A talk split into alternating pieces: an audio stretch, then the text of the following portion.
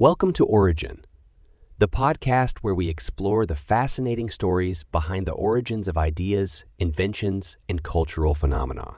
And today, we'll delve deep into the mysterious beginnings of various phenomena that have shaped our world, from the origins of the universe to the birth of human civilization. We'll uncover the hidden tales that have led us to where we are today. So let's embark on this exciting journey of exploration and discovery. This is origin. To truly understand the concept of origin, we must start with the very beginning the origin of the universe itself.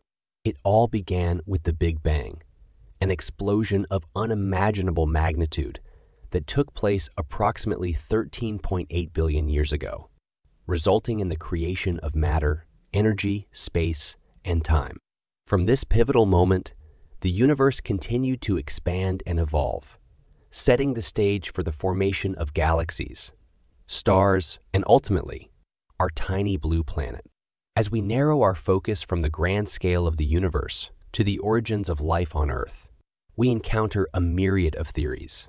One prominent hypothesis is that life originated through a process known as abiogenesis, where simple organic molecules combine to form more complex organic compounds, eventually leading to the development of self-replicating molecules we now recognize as early forms of life.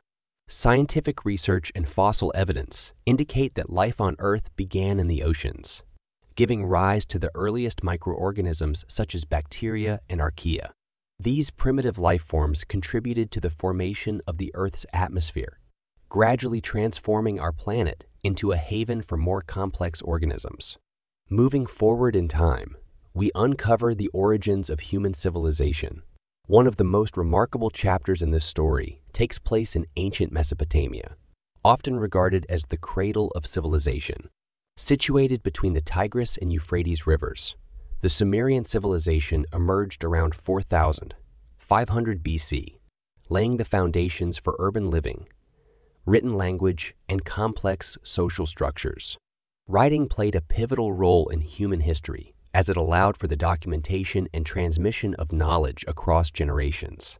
The origins of writing can be traced back to ancient Mesopotamia, where scholars developed cuneiform, one of the earliest known writing systems. Clay tablets inscribed with cuneiform script provide invaluable insights into the lives, beliefs, and achievements of these ancient civilizations. But civilization didn't solely emerge in Mesopotamia. In the Indus Valley, remarkable cities like Mohenjo, Daro, and Harappa flourished around 2500 BC. These urban centers boasted advanced sanitation systems, standardized weights and measures, and served as vibrant hubs for trade and cultural exchange.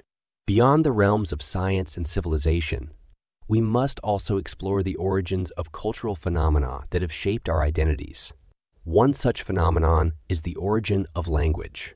Language is intertwined with the fabric of human society and culture, acting as a vehicle for communication and expression. While the origins of language remain a subject of intense debate, recent findings indicate that it likely emerged around 50,000 to 100,000 years ago coinciding with the emergence of anatomically modern humans. The development of language facilitated the transmission of knowledge, the exchange of ideas, and the formation of intricate social structures.